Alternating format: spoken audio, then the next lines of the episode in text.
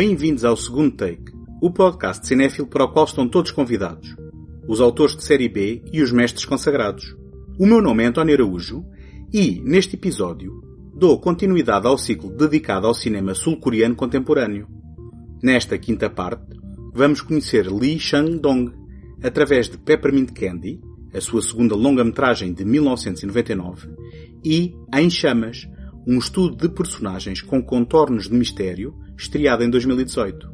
Encontram as quatro primeiras partes deste ciclo nos episódios 222 e 228, dedicados a Bong Joon-ho, e 232 e 236, dedicados a Park Chan-wook. Este episódio é apoiado pela Take Cinema Magazine. Em take.com.pt encontram críticas, artigos, passatempos, trailers e todos os números editados da revista. Depois de se graduar em literatura coreana, Lee Shandong dedicou-se ao teatro. Seguiu-se um período de ensino secundário e a afirmação como escritor, tendo publicado tanto contos como romances de ficção. A entrada no mundo do cinema deu-se pela escrita, começando por guiões, rapidamente acumulando funções como assistente de realização. Em 1999, dois anos depois da estreia na realização com Greenfish, como ficou conhecido internacionalmente, escreveu e realizou Peppermint Candy. Mais uma vez, à falta de estreia nacional, sobra-nos a tradução internacional do título. 이상해요. 여기 내가 한 번도 와본 적이 없거든요. 근데 옛날에 한 번 와본 데 같아요. 그런 건요, 꿈에서 본 거래요. 영호 씨 그 꿈이요. 좋은 꿈이었으면 좋겠어요. À imagem de Memento, de Christopher Nolan, ou Irreversível, de Gaspar Noé, produções que se seguiriam em breve, Peppermint Candy conta uma narrativa em cronologia inversa, dando início com o suicídio de Kim Yong-ho, interpretado por Sol Kyung-gu, que se deixa atropelar por um comboio na reunião de antigos colegas de escola, 20 anos depois da primeira excursão ao local. Usando o motivo da propulsão do comboio seguindo os determinísticos carris como força motriz dos progressivos regressos ao passado, testemunhamos a episódios da sua vida de mãos dadas com o contexto histórico das últimas duas décadas da Coreia do Sul, sendo testemunhas da sua sistémica desumanização. Peppermint Candy é uma reflexão pessoal sobre o impacto da realidade política, económica e social nos cidadãos coreanos entre 1979 e 1999, às portas do século XXI. Para uma melhor apreciação das suas temáticas, convém algum enquadramento histórico. No virar para a década de 80, viviam-se tempos turbulentos e instáveis na Coreia do Sul. Depois do assassinato do ditador Park Chung-hee, em outubro de 1979, a lei marcial do sucessor Choi Kyu-ha foi rapidamente derrubada em dezembro do mesmo ano, apenas dois meses mais tarde, pelo golpe de Estado que colocou Chung Do-hwan na liderança do país. Em maio de 1980, a revolta popular que levou ao nascimento de um movimento de democratização na cidade de Gwangju encontrou uma retaliação armada que levou ao espancamento, violação e assassinato de cerca de 2 mil protestantes pelas tropas governamentais. No entanto, só com o movimento democrático de junho de 1987 é que se deu finalmente ao desmantelamento do governo autocrático no poder, levando à adoção de uma nova Constituição e à criação das fundações do atual sistema democrático relativamente estável. Por seu lado, apesar da turbulência política, a economia da Coreia do Sul teve um franco crescimento desde a década de 60 até ao final dos anos 90, já em plena democracia, e tendo abraçado naturalmente o capitalismo, foi atingida em 1997 pela crise do mercado financeiro asiático, que chegou a ameaçar na altura a economia a uma escala global. 이거 기억나요? 박하사탕. 나 옛날에 군대에 있을 때 수님 씨가 이거 보내줬죠? 편지 한 통 보낼 때마다 하나씩 넣어가지고요. 나 그거 지금까지 다 모으고 있었어요. 사실은요, 어, 이것 때문에 고참들한테 혼났어요. 편지 이런 거 넣어 보낸다고요. Pela natureza da sua estrutura, Peppermint Candy é uma viagem de redenção e reconciliação com o passado. Kim Yong-ho é uma personagem antipática, violenta e machista. Progressivamente, ao recuar no tempo, aprendemos as causas das suas tendências suicidas. O amargurado e eternamente adiado reencontro com a paixão antiga Sum Him, agora em coma às portas da morte, a bancarrota provocada pelo roubo do sócio na sequência da crise do mercado financeiro, a pressão enquanto agente da polícia para usar força violenta nos interrogatórios a prisioneiros, ou a participação como soldado no massacre de Guangzhou, levando ao assassinato acidental de uma estudante desarmada. Cada momento de recuo cronológico acrescenta uma camada de complexidade na formação, ou, melhor dizendo, destruição, do caráter de um homem pelas circunstâncias muito particulares do seu país. O produto de um sistema que obriga os jovens a servirem no exército para oprimirem quem luta pela liberdade, colocando irmão contra irmão, e que está corrompido de tal forma que tortura prisioneiros a bel prazer em nome da justiça. Tínhamos tido um vislumbre disto mesmo em Memories of Murder, o extraordinário filme de Bong Joon-ho. Kim Yong-ho renega o amor da sua vida para a poupar ao trauma, casando-se sem amor e alimentando de amargura o chauvinismo em que assenta a moral para bater na mulher quando descobre que esta tem um caso, ao mesmo tempo que a sua própria amante o espera no carro. Na derradeira cena, a tragédia toma a forma da ingenuidade, sonhos e promessas de amor que sabemos serem inalcançáveis, aliada à amarga premonição de que a vida, afinal, poderá não ser assim tão bela como a tentam pintar. Isso. 여기 내가 한 번도 와본 적이 없거든요. 근데 옛날에 한 번 와본 데 같아요. 저 철교랑 강이랑 다 낯익어요. 여긴 내가 너무나 잘하는 데거든요. 그럴 때가 있어요. 그런 건요, 꿈에서 본 거래요. 정말 꿈이었을까요? 영호 씨 그 꿈이요. 좋은 꿈이었으면 좋겠어요.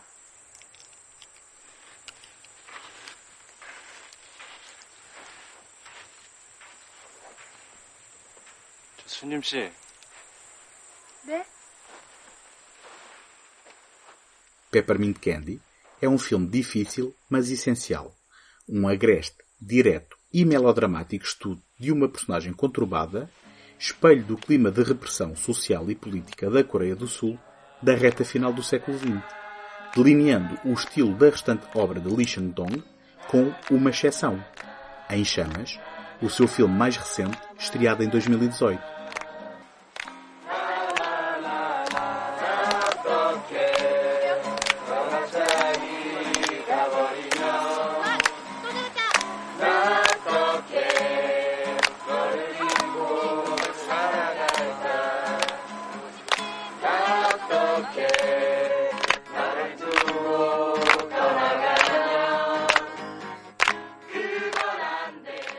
Esta semana, se visitarem segundotake.com ou a página de Facebook Segundo Take Podcast, podem habilitar-se a ganhar um pack com um par de excelentes filmes em DVD. Procurem por Concurso Segunda Mão ou pelo post deste episódio. Não se esqueçam que podem apoiar este programa deixando uma crítica ou uma classificação positiva no Apple Podcasts ou no leitor da vossa preferência. E, mais importante ainda, dando-o a conhecer aos vossos amigos.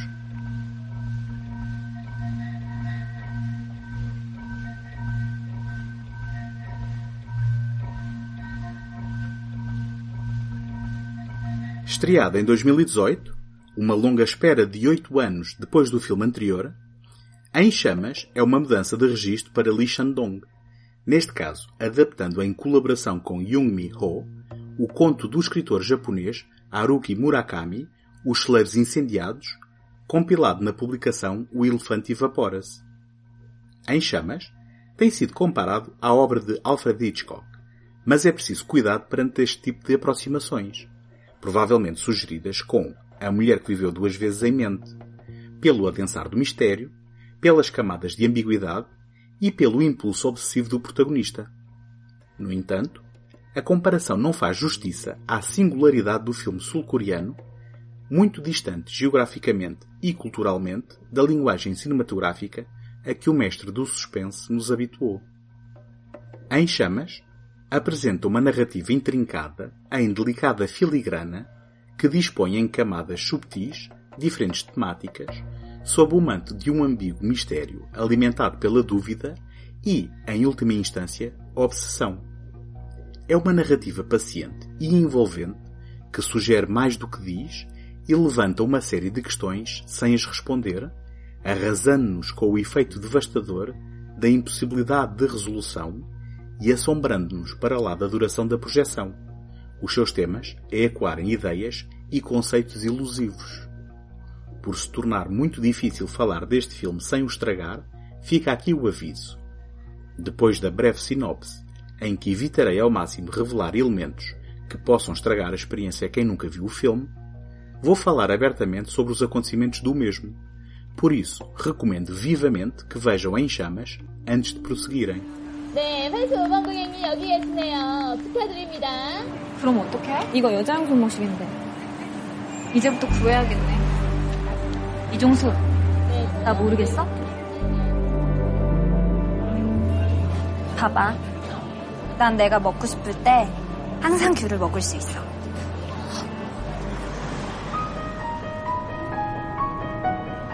이 짐들은 다 뭐야? 사조 집으로 이사 가는 중이야?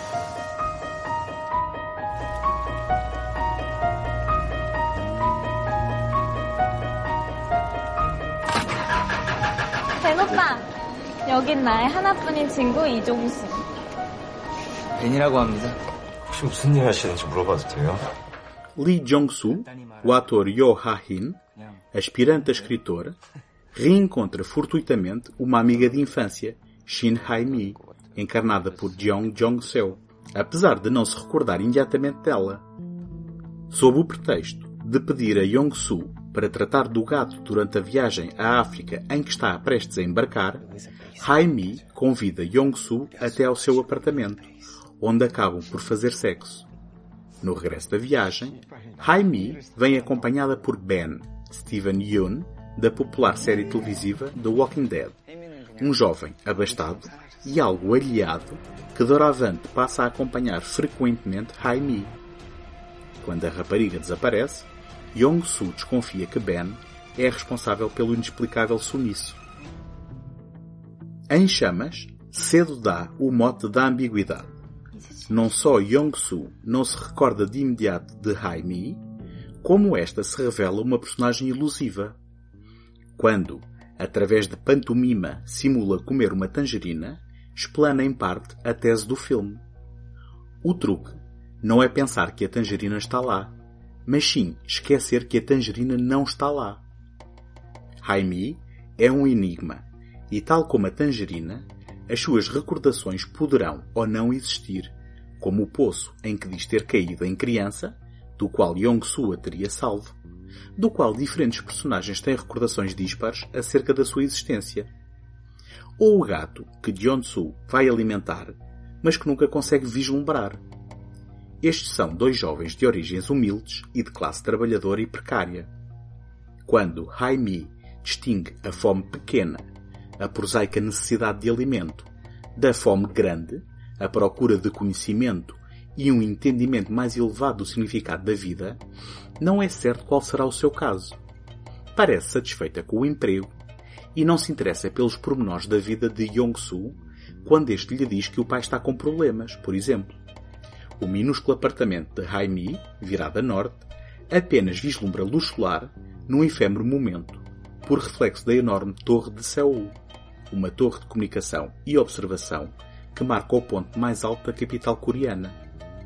Yong-soo tem um vislumbre desta luz no momento em que faz sexo com Hai-mi, tão fugaz como o seu entendimento da natureza da relação dos dois.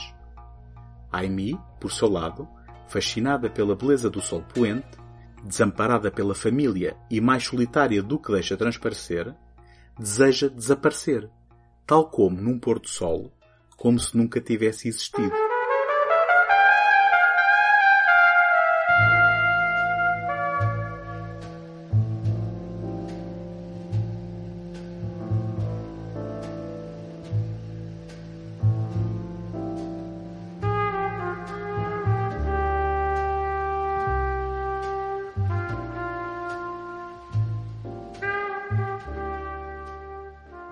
Apesar do trio de personagens, Yong-soo é o efetivo protagonista. Licenciado em literatura, sonha em ser escritor.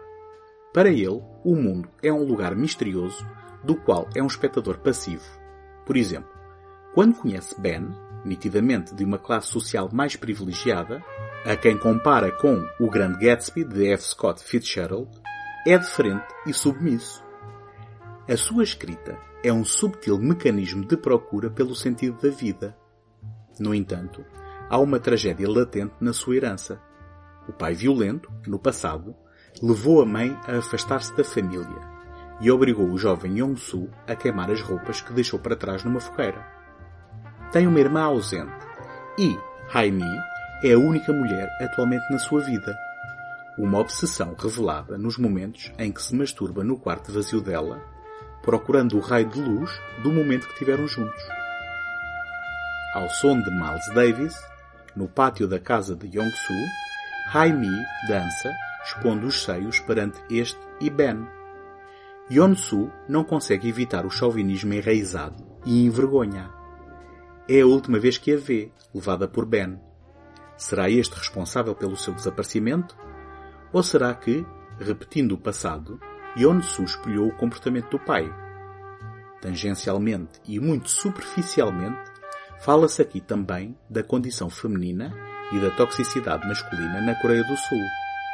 No entanto, o foco do filme são as dualidades que apresenta entre subjetividade e objetividade, ficção e realidade, ausência versus presença. E o momento do desaparecimento de Jaime é o ponto de viragem no jogo das percepções, podendo ou não encerrar um mistério. Nitidamente, Ben representa o privilégio na Coreia. Jovem, com um nome ocidentalizado, possivelmente estudos no estrangeiro, conduz um Porsche e tem um apartamento de luxo. Num telefonema, ouvimos-lo gabar-se do seu ADN superior, no que parece ser uma brincadeira. Segundo Yeon-soo, com uma boa dose de escárnio, há os aos molhos no país. As suas intenções com Haimi nunca são reveladas, para o qual muito contribui a passividade de Yeon-soo, incapaz de esclarecer a natureza da sua relação com a rapariga.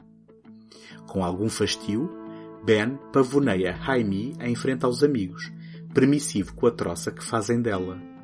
Diz nunca ter chorado ou conhecido a infelicidade e afirma que a sua atividade na vida é brincar. Ao saber que Yeon-soo quer escrever ficção, propõe-lhe contar a sua história. Por seu lado, ao ouvir a história da fogueira com que Jeon-soo queimou a roupa da mãe, confessa pegar fogo regularmente a estufas abandonadas e que muito em breve irá queimar uma muito perto de Yeon-soo. Ben parece sofrer de um qualquer complexo de Deus. Sugere ser um agente da natureza, omnipresente, que não passa julgamento, apenas aceita a condição das estufas, inúteis, porcas e desagradáveis, fazendo-as desaparecer como se não tivessem existido, sendo este o ato que lhe acelera o bater do coração. Quando Yeon-soo, na última noite na companhia de Hae-mi, confessa a Ben amá-la, este ri-se indiferente. Será que Ben confessou antecipadamente o crime que levará ao desaparecimento de Hae-mi? Seriam as estufas uma metáfora? Será que os pequenos pormenores acerca de Ben se revelam como peças de um puzzle que oferece a resolução do enigma do desaparecimento? 혹시 혜미하고 연락되세요? 저는 연락이 안 돼서요, 한 달째. 그렇죠. 나도 걔 연락이 안 돼요. 혜미는 그냥 연기처럼 사라졌어요.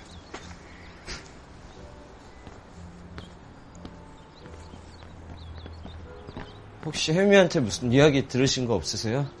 무슨 얘기요? 여행을 가고 싶다고 했다거나 아니면 나도 잘 모르지만 여행은 안 갔을 거예요. 여행 갈 돈이 없거든요. 내가 알기로 혜미는 지금 돈이 한 푼도 없어요. 가족하고도 연락 안 하고 지내고 친구도 없어요. 혜미 보기보다 되게 외로운 여자예요. Ao procurar diariamente estufas ardidas na vizinhança, sem sucesso, a obsessão de Yonsu aumenta. Mas o que procura na verdade? Estufas ardidas ou Haimi? Serão uma e a mesma busca? Procurando saber o paradeiro da rapariga, começa a seguir Ben. As suas suspeitas agudizam-se quando encontra em casa deste o que parece ser o relógio que tinha oferecido a Haimi, além de um gato que não existia previamente. Será o gato da rapariga? Ben, por seu lado, parece repetir o padrão com uma outra jovem, com quem se encontra num café. Quando Yeon-su pergunta se tem notícias de Haimi, este diz-lhe que ela parece ter desaparecido de uma nuvem de fumo. Serão estas evidências do crime? Ou construções de uma mente criativa? Terá Haimi simplesmente fugido de dívidas e do comportamento agressivo de Yeon-su? O fascínio de Em Chamas é a falta de resposta a estas perguntas. Isto não quer dizer que é inconclusivo. As pistas podem ser ambíguas, bem como a percepção dos acontecimentos, mas no fim uma coisa é certa. Repetindo as tendências violentas do pai, Yeon-su mata Ben à facada, queimando as suas roupas, juntamente com o corpo e o carro. Mais uma vez, privado de uma figura feminina na sua vida, é através das chamas que purga o trauma. A percepção do mundo pode ser ilusiva e aberta à interpretação, mas a violência é física, palpável e real, concluindo a tragédia do destino de Yeon-su, vincadamente traçada na sua condição social e no seu ADN.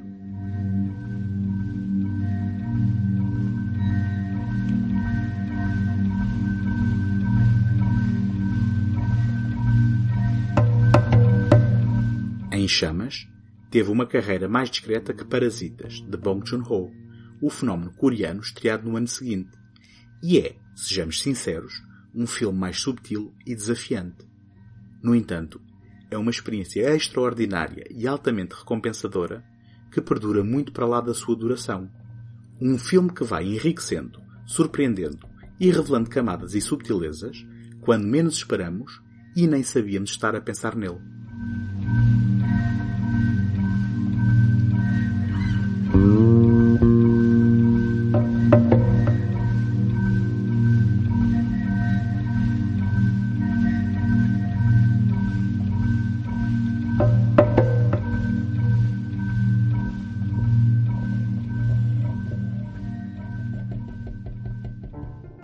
Encontramos na próxima semana. Até lá, boas fitas!